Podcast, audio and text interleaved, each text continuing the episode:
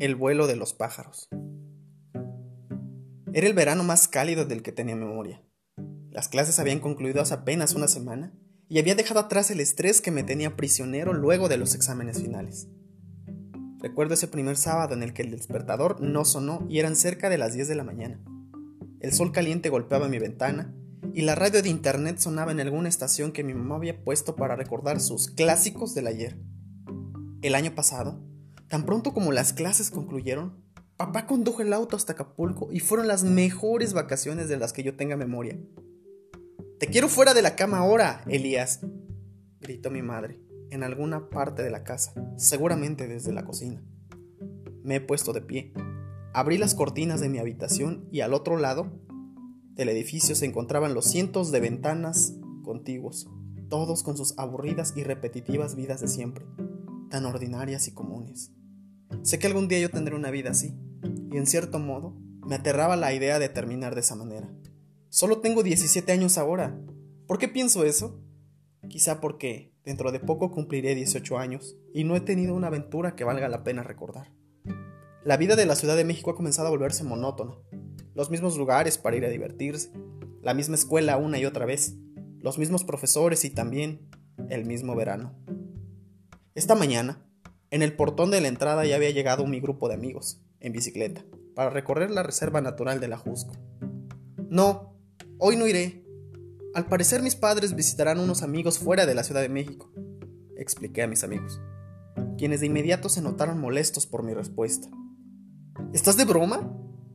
¿Te traemos algo nuevo para probar? dijo Tomás, señalando la mochila de Andrés. No, no puedo. Mi madre tiene la ligera sospecha de que solo vamos a pasear para hacer cosas extrañas. El desánimo en la cara de mis amigos era notoria. Volveré en unos días y quizá podamos ir a Toluca de campamento.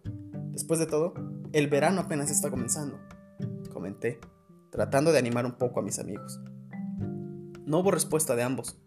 Comenzaron a pedalear las bicicletas en cuanto mi madre apareció por las escaleras con un par de maletas. Al auto ahora, Elías, dijo mi madre. Preparé tu mochila, hermano, exclamó Sofía, mi hermana. ¿Por qué vistes así? Pregunté a mi hermana, quien llevaba puesta una blusa con un bordado de animales en colores. Es parte de la cultura del lugar al que iremos y no quiero desencajar, respondió mi hermanita. Sofía era quizá la mejor hermana del mundo, estudiosa y muy responsable. Le gustaba leer y aprender sobre la cultura de las diferentes regiones que visitábamos. Sofía coleccionaba tarjetas, postales o cualquier otro detalle que le recordara dónde había estado. En contraste conmigo, yo era todo lo contrario. Hay quienes decían, principalmente mis maestros, que tenía algún déficit de atención.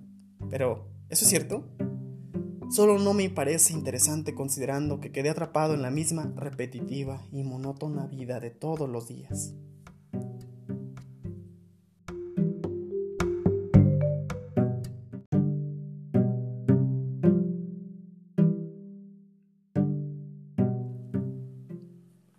Vuelo de los pájaros. Parte 2. El camino hacia el estado de Hidalgo fue largo. Habían pasado solo un par de minutos y el calor del verano había hecho bochornoso el viaje. Mi madre seguía contando sobre sus aventuras de niña. Incluso me atrevería a decir que, a esa edad, quizá había tenido su mejor aventura. Según sus propias palabras, había aprendido a montar a caballo, a arriar el ganado junto a su padre, mi buen abuelo, Melquiades, a quien no veo desde hace años. Mi padre solo sonríe y mantiene la mirada fija hacia la carretera. Después de unos minutos, se incorpora y cuenta cómo conoció a mi madre, una bella mujer de campo de la que se enamoró en uno de sus viajes en el verano de 1994. Incluso puedo decir que sonreí cuando mi padre me contó cómo fue que le pidió matrimonio. Dos jovencitos de apenas 21 años echándose la responsabilidad de vivir juntos pese a la negativa de todo el mundo. ¿No tuviste miedo de un compromiso tan grande como el matrimonio? Me atreví a preguntar. Mi padre me miró a través del espejo retrovisor y sonrió. Siempre tuve miedo, dijo. No sabes si estás vivo si no lo sientes. Pero eran más mis ganas de estar con tu madre. Mi madre miró a mi padre, como si en sus ojos se desbordara todo el amor del mundo. Y, por un precioso instante, me sentí feliz de tenerlos juntos todavía. Las horas siguientes fueron de paradas continuas en la gasolinera, en una que otra tienda de conveniencia y en una en un puesto junto a la carretera para comprar dulces, observar artesanías y postales. Entre mis dedos deslicé suavemente la postal de El Arenal, tierra del Señor de las Maravillas. En la fotografía se apreciaba el monumento de una cruz junto a la iglesia en un paisaje muy hermoso. Contigo a este, las grutas de Tolantongo, Huejutla de Reyes, Ixmiquilpan y Actopan. Sobre las postales se ubicaba la leyenda, lugares por visitar. El lugar era un puesto grande de artesanías, venta de tenangos, pinturas, y la gente se detenía para apreciar, ver qué lugar estaba en su siguiente ruta, y por supuesto, comprar tenangos. Lo que guste, puede preguntar por el precio, dijo un joven, al otro lado del puesto. Llevaba un delantal sobre un suéter rojo y unos lentes sobre la cabeza. Solo estoy observando su muro de lugares por visitar, respondí. Oh, si no lo conoces, no has vivido, dijo, y sonrió con amabilidad. Se acercó al muro y desprendió una postal que me entregó sin más ni más. Yo miré desconcertado por su acción. Se ve que no eres de por aquí, ¿verdad? Seguro te gustará este lugar, explicó, haciendo referencia a la postal que me había obsequiado. Enseguida llegó Sofía, fascinada con el lugar. ¡Ey! gritó el joven. Eso es tener espíritu hidalguense. Lo había dicho por el tenango que Sofía llevaba puesto. Mi hermanita se sonrojó, se acomodó el cabello y continuó apreciando el lugar, con mucho entusiasmo. De mi mochila saqué mi cartera y compré una mochila artesanal tejida a mano. Metí dentro la postal que me había obsequiado aquel joven y sorprendí a mi hermana con el regalo. Después de todo, ella es mejor que yo. Julio Trejo, dijo aquel joven, justo después de despedirnos. Buen viaje y regresen pronto. El viaje continuó. El sol resplandeciente a lo alto, el cálido viento golpeándome la cara y la extraña sensación de que estaba disfrutando del momento. Nuestra primera parada fue en Tula de Allende, en donde mis padres se reunirían con unos viejos amigos. Cuando el auto rodeó la plaza, mi hermana gritó, emocionada. Necesitamos una foto ahí, dijo, señalando las letras gigantes vestidas de colores que decían Tula. Posamos juntos y ahí estaba, el primer recuerdo del verano. Esa tarde, a las afueras de la ciudad, en una cabaña pintoresca, mamá y papá se reunieron con viejos amigos de la adolescencia. Los años se desvanecieron cuando platicaron sobre sus vidas luego de varios años de no verse. Los recuerdos volvieron y quizá un par de lágrimas. Los más jóvenes como yo, nos unimos para prender una fogata, beber un par de cervezas que escondimos en la mochila y platicar de nuestras vidas, sin siquiera conocernos unos a los otros. Cerca de la medianoche, ya me encontraba recostado en la parte trasera de la camioneta de alguien, mirando el cielo nocturno. Y es curioso, en este lugar las estrellas se ven con más claridad, infinitas y brillantes.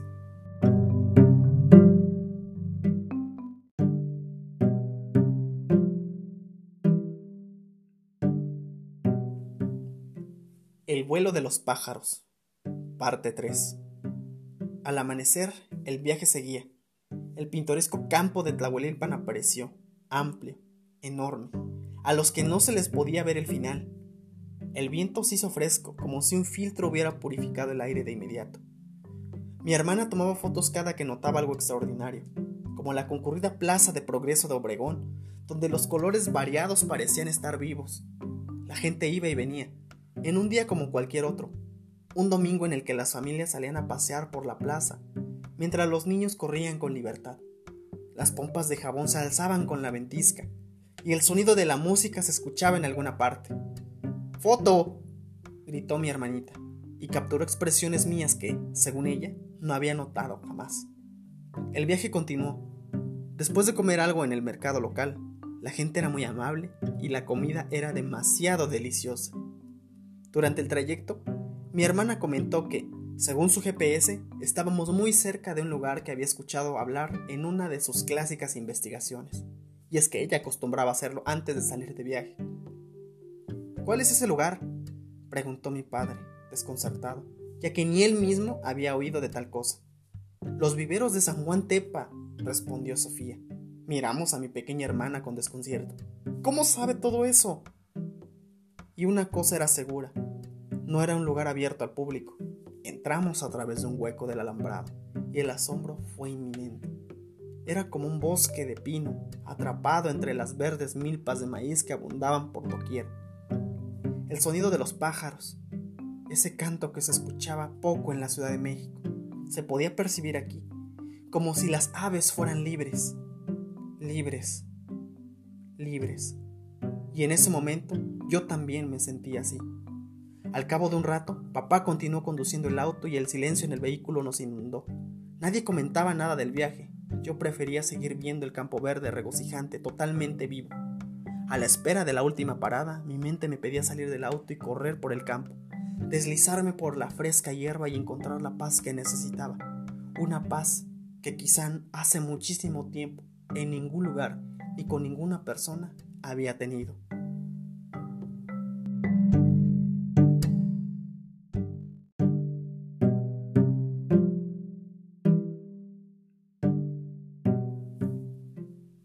De los pájaros. Parte 4. El calor del verano, la fresca brisa del campo y las amplias milpas de maíz que se extendían a lo largo de las hectáreas a las que no se les veía el fin. Enseguida, el auto de papá hizo la siguiente escala para hacer algunas compras y, según mi mamá, cerrar un trato con uno de sus socios en la ciudad de Actopan, donde sería la última parada, y volveríamos a la Ciudad de México por la tarde. Llegamos en un buen momento, dijo Sofía, revisando su tableta. Es la tradicional feria, concluyó ella. Tal vez quieran ir por ahí a explorar, sugirió mi madre. Elías, cuida de tu hermanita, el auto cruzó la glorieta principal, siguiendo una fila interminable de autos. Luego papá hizo una maniobra para girar el auto a la izquierda y dejar el vehículo en un estacionamiento. Nos veremos aquí en tres horas, dijo mi papá. Tenemos que llegar a la Ciudad de México antes del anochecer. Salí del vehículo con mi hermanita que parecía más emocionada que nadie. Tomó mi mano y me arrastró hacia la avenida principal que estaba concurrida por cientos y cientos de personas como en ningún otro lugar. Caminamos unas cuadras mientras seguíamos a la multitud de gente que parecía saber a dónde ir. Tres horas no son suficientes para explorar este lugar, bufó mi hermana, molesta. Luego, al final de la cuadra, el lugar parecía estar vivo. Más bien, la gente le daba vida con tanto color. Los globos volaban por alrededor. Los niños corrían por el parque que estaba abarrotado frente a un escenario donde un grupo de mujeres bailaba música tradicional hidalguense. La música las seguía a ellas y no ellas a la música. El bordado en sus vestidos era muy similar al que había visto en el muro de Julio Trejo de lugares por visitar. Mi hermanita intentó imitar el zapateo, que, a decir verdad, le salió excelente, aunque no pude evitar soltar una carcajada que pareció molestarle. Luego, tomó mi mano y me condujo a través de un pasaje donde la gente tomó la calle principal para hacer una exhibición de comida típica de la región, como la barbacoa, bebida de dioses como el pulque curado, de sabores, y unas salsas de chinicuiles. La mejor barbacoa es la de Actopan, dijo mi hermanita. Atravesamos el concurrido corredor, repleto de deliciosos olores, vistosas artesanías hechas a mano por los artesanos de la región, pinturas preciosas del exconvento de San Nicolás Tolentino, cuya torre majestuosa se alzaba entre los árboles, que permitían ver de reojo el lugar al otro lado del atrio. ¡Vamos! ¡Vamos!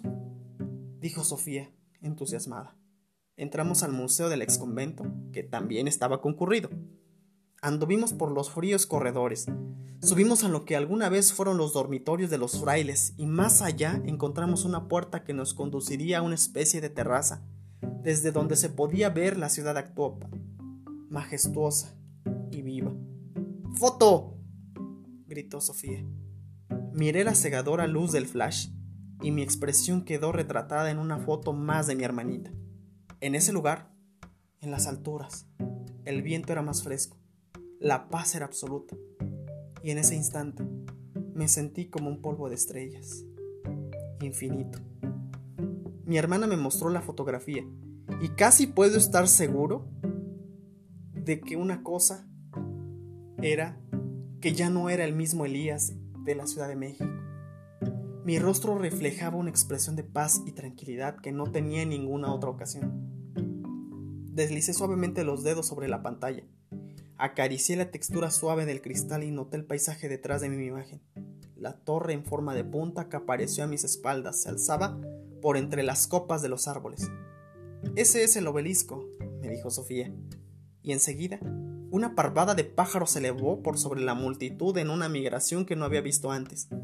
Libres, volaron por el amplio cielo azul infinito, y también yo me sentí así, infinito. Volvimos a la plaza principal y anduvimos por el pasaje donde se exhibían las pinturas de los artistas locales, todos reflejando su talento con el pincel y la pintura. Me enamoré del trabajo de Ceci Díaz. Tomé fotografías de sus pinturas, pero no hubo la oportunidad de saludarla personalmente, ya que una multitud de gente la rodeaba para conversar sobre su trabajo, y en ese momento mi teléfono celular sonó. Es hora de irnos. Se escuchó la voz de mi madre al teléfono. Ya en el estacionamiento, abordamos el auto. Papá condujo por la carretera a México Laredo durante varios minutos. Me encontraba sentado en la parte trasera, con la cabeza inclinada sobre el cristal, solo observando el trayecto, que era una de las cosas que me estaba gustando más de este viaje. Mi hermanita le mostraba a mi mamá las fotografías que había capturado y explicaba lo hermoso que era la ciudad de Actopan. Yo solo escuchaba, y en mis pensamientos se atravesaba el vuelo libre de los pájaros, sin miedo, constante y repetitivo. Estuve pensando, no sé si tendré tiempo para recordar el viaje. Tal vez esté ocupado viviendo mi propia vida y haciendo que cada minuto valga la pena. Las fotografías, tal vez las guarde en algún cajón, ya que después de todo se volverán recuerdos. Tal vez esto te agrade, Elías, dijo mi papá, entusiasmado, y es extraño en él. Y entonces me levanté. El quemacoco se abrió por encima de nosotros y vi el paisaje a mi alrededor. El viento golpeándome la cara, y justo detrás de la montaña, la cruz monumental de El Arenal, iluminada por la tenue luz del sol que se escondía detrás de las oscuras nubes de tormenta. Extendí ambas manos al aire y me dejé llevar por el momento que era enteramente mío. Justo en ese momento, la lluvia nos sorprendió a pocos metros del centro del municipio. El sol terminó por ocultarse y en su lugar la oscuridad reinó, mientras la tormenta nos consumía con el aguacero. Mi padre orilló el auto en el estacionamiento de una tienda de conveniencia, a pocos metros de la plaza principal del Arenal. En ese momento, la felicidad del viaje se desbordó como los ríos. Mamá hablaba al teléfono, tratando de entender lo que la voz de alguien le estaba diciendo. Y en ese preciso instante, comprendí que, incluso en el día más cálido del verano, puede terminar en una feroz tormenta que lo arruine todo. Y es que, la persona que hablaba con mamá le dijo que, apenas en la mañana, mi abuelo había fallecido.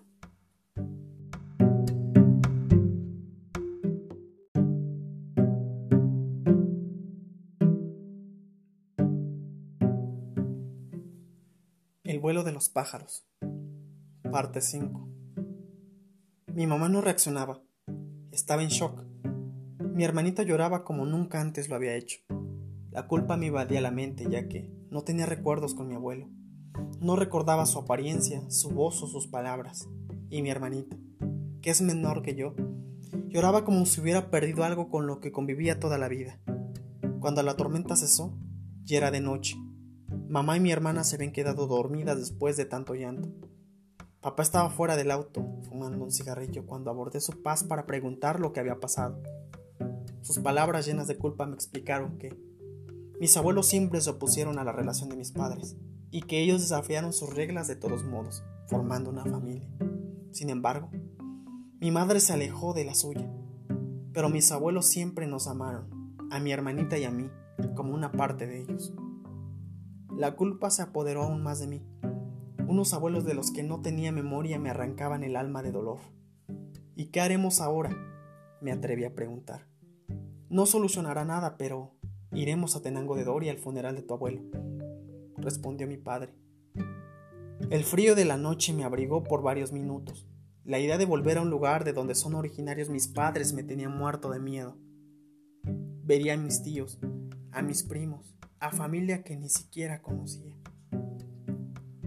Papá condujo toda la noche, en silencio. Había momentos en los que me quedaba dormido y otros más en los que lo acompañaba, mirando su rostro cansado, pero escuchando sus susurros entre dientes. Casi de madrugada me quedé profundamente dormido, y cuando abrí los ojos habíamos llegado a Tenango de Doria. Las colinas verdes, Los árboles vivían con el canto y el vuelo de los pájaros. La pradera verde y regocijante que significaba vida, y en mi memoria el recuerdo de un viaje. Esta mañana habíamos llegado a San Nicolás, el pueblo donde vivía mi abuelo. Todo el lugar parecía estar de luto. Recordaban a mi abuelo como un gran hombre, y prevalecía en la memoria de todos aquellos quienes lo conocieron. Pocos recordaban a mi madre, la hija del buen Melquiades. Y es que, a nuestra llegada, la mirada de desconcierto de varios nos seguía por las calles en las que caminábamos. Y como había anticipado antes, llegamos a la casa de mi abuelo, una vivienda grande de ladrillo, algo vieja, con una preciosa vista hacia el pueblo. En una de las paredes se alzaba un mural con animales y plantas de colores, como el bordado de los tenangos. Un grupo de gente nos recibió. Eran mis tíos que no conocía, y con ellos también mis primos a los que nunca antes había visto. En algún lado, una persona realizaba un canto tradicional y mi hermanita lloraba un mar de lágrimas mientras se aferraba a mi brazo.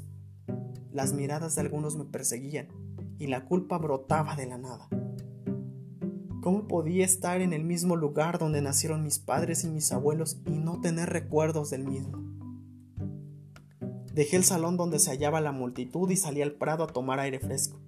El cielo gris con señales de tormenta, la fresca brisa de verano y el canto dulce de los pájaros me hacían compañía. En algún lado, un zumbido en el oído me inquietaba. Más bien, era una serie de movimientos en el mural lo que inquietó mi sensibilidad. Era como si las figuras de los animales se movieran solas por toda la casa. ¿También puedes verlo? dijo la voz de una chica justo detrás de mí. Tenía más o menos mi estatura, el cabello hasta los hombros y llevaba un precioso sombrero con bordado de tenango. Dicen que si los ves moverse, es porque reclaman a uno de los suyos, comentó la chica, y nuestras miradas se cruzaron. ¿También has visto sus movimientos? Pregunté con incredulidad. Algunas veces, respondió. Tú eres nieto perdido de don Melquiades, ¿no? ¿Perdido? Nuestros abuelos eran mejores amigos. Alguna vez nos habló de ti y de tu hermanita, Sofía. Los amó como no te imaginas. Soy Elena, por cierto, dijo la chica, y se marchó hacia el salón con el resto de la gente. Saludó con familiaridad a quienes se cruzaban en su camino, como si en este pueblo todos se conocieran y fueran más que vecinos, una sola familia. El sepelio fue doloroso, Ver a mi madre y a mi hermana devastadas me hizo pensar en el miedo que tengo de morir sin ser recordado. Cuando todo terminó, me fui del lugar a toda prisa sin saber qué dirección tomar. Solo seguí hacia una colina cercana. Desde lo alto, aprecié el paisaje y el tranquilo pueblo. La sombra del árbol me cubría mientras me echaba a llorar sin control, pidiendo perdón por lo egoísta que fui todo el tiempo. ¿Cómo puede Dios perdonarme? ¿Cómo puede mi abuelo perdonarme? Detrás de mí se escuchaban los pasos de alguien acercándose. Se inclinó delante de mí sin decir nada. Después de todo, ella sabía que no había nada más que decir. Elena, susurré entre dientes. Limpió las lágrimas de mis ojos y me tomó de la mano. Me puse de pie con ella y me arrastró colina abajo hasta el pueblo donde me mostró el lugar, la plaza, las calles, la iglesia que estaban siendo pintadas con figuras similares a la de los tenangos. Ayudamos un poco a realizar las decoraciones de colores. Leímos libros, muchos libros relacionados con la historia de Tenango de Doria. Por la tarde, anduvimos por las casas de algunos artesanos observando sus bordados y una mujer indígena nos mostró sus técnicas para elaborar huipiles. ¿Puedo intentarlo? preguntó Elena, ansiosa. La mujer aceptó la ayuda yo apoyé un poco, aunque solo terminé haciendo un desastre, lo que provocó la risa de ambas. Los siguientes días fueron de esa manera. Elena venía hasta la casa de mi abuela y me mostraba algún lugar nuevo cada día. Conversaba conmigo sobre datos curiosos y nos uníamos a la gente como aquella noche en la que estuvimos en una fiesta tradicional y comenzó a bailar. Luego la gente siguió su ritmo, sin pena. Llegó a mí después de la música y tomó mis manos hasta llevarme a la pista para bailar la siguiente canción. Yo seguí sus pasos, con mi ritmo inexperto en el baile, pero cuando me miraba, Sus ojos cafés me orientaban hacia dónde ir. Mi cuerpo seguía al suyo, mientras nuestras manos se unieron como en una sola. Cada día era una nueva aventura, como cuando llegó cabalgando en un caballo y me enseñó a montar. Su caballo relinchó y el mío de inmediato lo siguió por una senda donde ella pasó a toda prisa hacia la montaña. El tranquilo bosque, el dulce canto de los pájaros y el gélido viento me abrigó. Desde lo alto, el bello pueblo de San Nicolás y todo Tenango de Doria se plasmaron en mis pupilas. Desde lo alto, extendí las manos al aire y grité con fuerza. Me sentí libre, libre como los pájaros.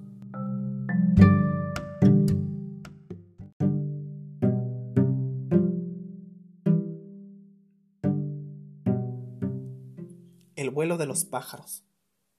Parte 6. Mi familia se había quedado unos días más para estar con el resto de la familia y para estar presente en el aniversario luctuoso de la muerte de mi abuela. En cuestión de días, noté que el verano estaba terminando y con ello mi mejor aventura.